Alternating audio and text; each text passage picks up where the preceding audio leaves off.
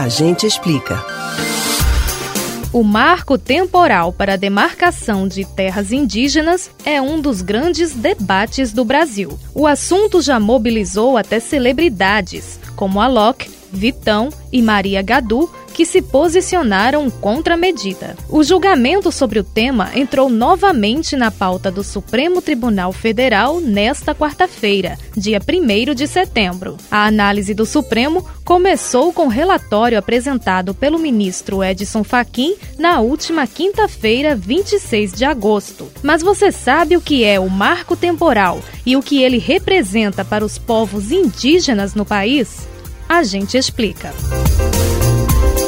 O marco temporal é um entendimento que diz que os indígenas só podem reivindicar terras que eles já estavam ocupando quando a Constituição de 1988 foi promulgada, ou seja, 5 de outubro daquele ano. A tese não é prevista na Carta Magna e representa um entrave para a demarcação de áreas reservadas aos povos originários. Por essa lógica, mesmo os grupos que naquela ocasião tinham sido expulsos de uma terra não podem reivindicá-la, já que não estavam ocupando. A ideia passou a ser aplicada em 2009, quando o STF julgou um conflito entre indígenas e produtores de arroz que disputavam a terra indígena Raposa Serra do Sol em Roraima. Decidindo a favor dos indígenas, o tribunal argumentou que eles já estavam no território quando foi promulgada a Constituição. A alegação abriu um precedente para que disputas semelhantes fossem julgadas da mesma forma. No entanto,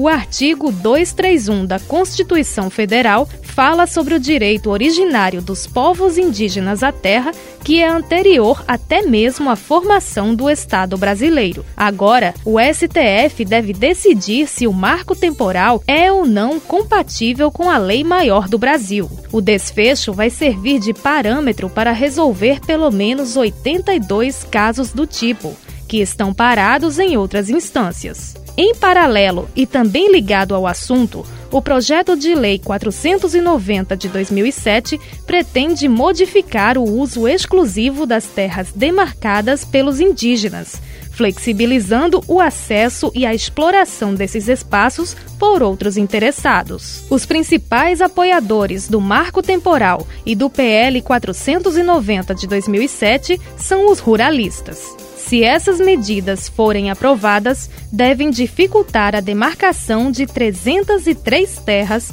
onde vivem quase 200 mil indígenas.